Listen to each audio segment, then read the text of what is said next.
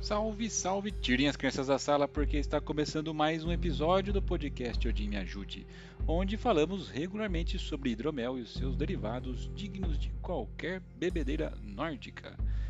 E no episódio de hoje, nós vamos contar um pouco sobre a história de Melkor, personagem do universo Tolkien e que serve de inspiração para mais um dos produtos da linha Old Pony.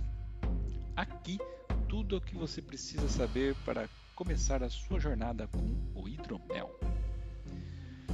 Pois bem, Melkor, que posteriormente foi chamado de Morgoth, também chamado de Morgoth Bauglir, é um personagem fictício da Terra-média criada pelo nosso querido professor e filósofo britânico Tolkien. Ele é o principal antagonista do Silmarillion. Ele aparece também entre os filhos de Urim, Beren e Lúthien a queda de Gondolin e é mencionado brevemente né, na trilogia do Senhor dos Anéis. Em Quênia, o seu nome significa aquele que se ergue em poder. Melkor era o mais poderoso dos Ainur, mas virou-se para a escuridão e se tornou Morgoth, o antagonista definitivo de Arda, de quem todo o mal do mundo da Terra-média em uma única análise deriva. Sauron um dos Maiar de Auli, traiu a sua espécie e se tornou seu servo e tenente-general de seus exércitos. Morgoth foi o principal agente do mal em Silmarillion, e a sua influência permaneceu na criação, mesmo depois de que foi expulso do mundo para o vazio exterior. Seu exemplo forneceu às eras posteriores um conto de advertência contra o orgulho, a ira, a inveja, desejo de poder e a ganância, e a destruição destas puniu a si mesmo e aos outros. O nome Morgoth é de origem Sindarin, um dos idiomas inventados por Tolkien, e significa o sinistro inimigo do mundo.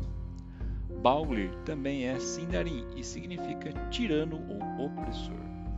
Morgoth Bauglir é, na verdade, um epíteto.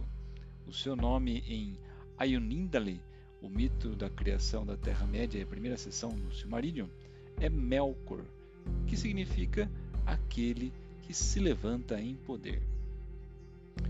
Isso também é um epíteto, pois ele, como todos os Ainur, tinha outro nome verdadeiro em Valarin, no legendário a linguagem dos Ainur antes do início do tempo, mas esse nome não foi gravado. O equivalente Sindarin de Melkor era Belegur, mas nunca foi usado. Em vez disso, um nome deliberadamente semelhante a Beleguth, que significa grande morte, acabou sendo empregado. Mas o Melkor não foi chamado de Morgoth até destruir as duas árvores, assassinar Finwë e roubar as Silmarils da Primeira Era. O nome mais escuro foi então lhe dado por Fëanor, filho de Finwë, e os elfos o chamaram posteriormente só por esse nome.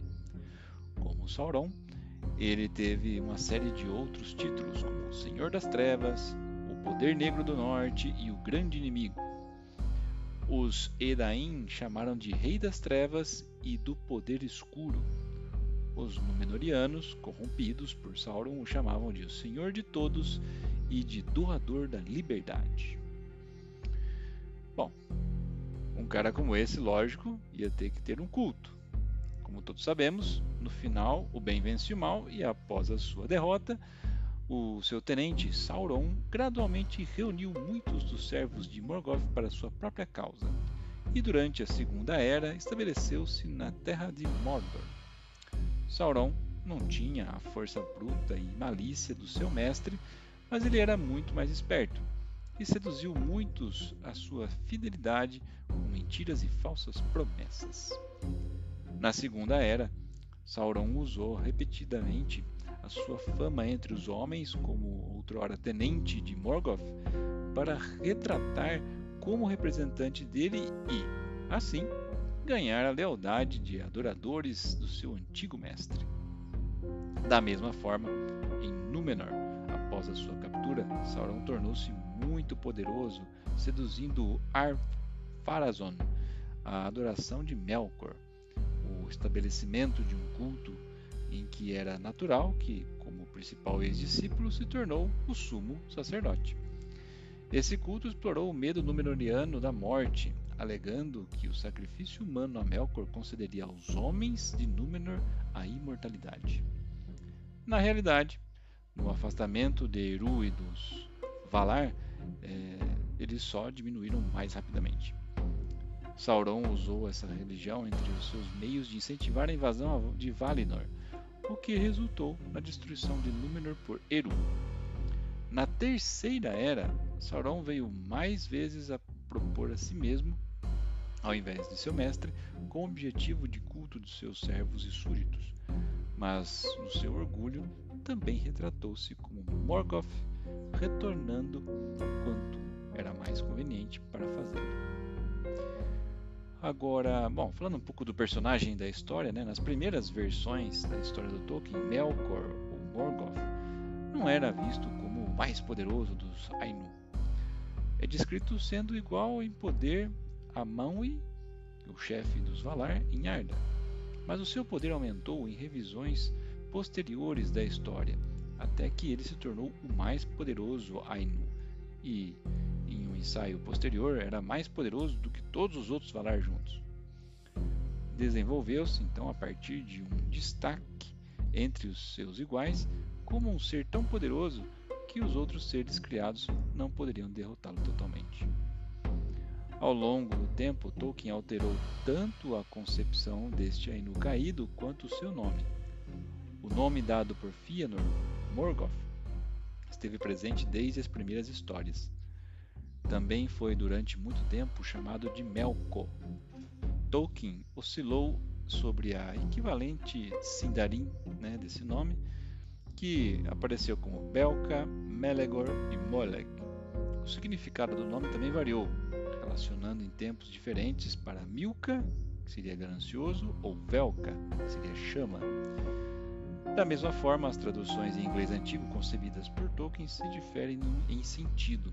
Melko é apresentado como Orgel, orgulho, e Morgoth como Suitos, ou Deus Negro. Uma vez, foi-lhe dado uma esfera de interesse bem particular. No início do conto de Turambar Twinlight, precursor de Tingol, ele o nomeia como Vala de Ferro. Grande parte do texto publicado em Silmarillion foi elaborado anteriormente, mais completamente escrito, rascunhos da mitologia, né, e portanto reflete a concepção mais antiga do poder de Morgoth. Há menos discussão desse de seu estrago a todos em Arduino-se ao longo dela.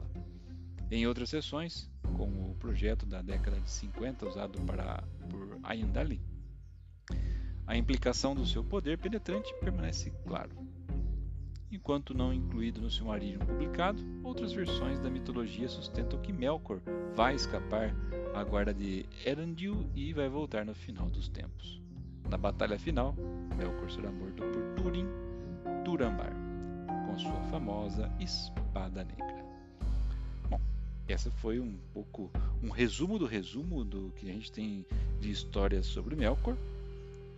Um personagem que é mais antigo que Sauron, digamos assim, que era o, é, o, se a gente fosse comparar com Star Wars, Melkor estaria para o Palpatine versus o Darth Vader estaria para o Sauron ou algo assim, até que o pupilo supera o seu mestre, mas continua cultuando o antigo. Pois bem, mas quem é o nosso Melkor? Quem é o hidromel que da família Old Pony? Bom, o Melkor é um hidromel demi-sec de amoras maturado com pimentas do reino, ele é o estilo melomel com especiarias. Ele é vendido em uma garrafa de 750 ml e tem a graduação alcoólica de 14%. As características dele: bom, aroma de alta intensidade, pode ser notado à altura do peito. Aroma primário de amoras e secundário de mel com toques herbais. Ele compreende bem os sabores básicos. Nota-se que a acidez se destaca uma nota acima das demais. Tem um álcool moderado, levemente tânico, corpo médio e textura redonda. Em um fim de boca de curta duração, com um final ácido com picante. E com o que ele harmoniza? Com o que eu posso tomar ele enquanto eu como?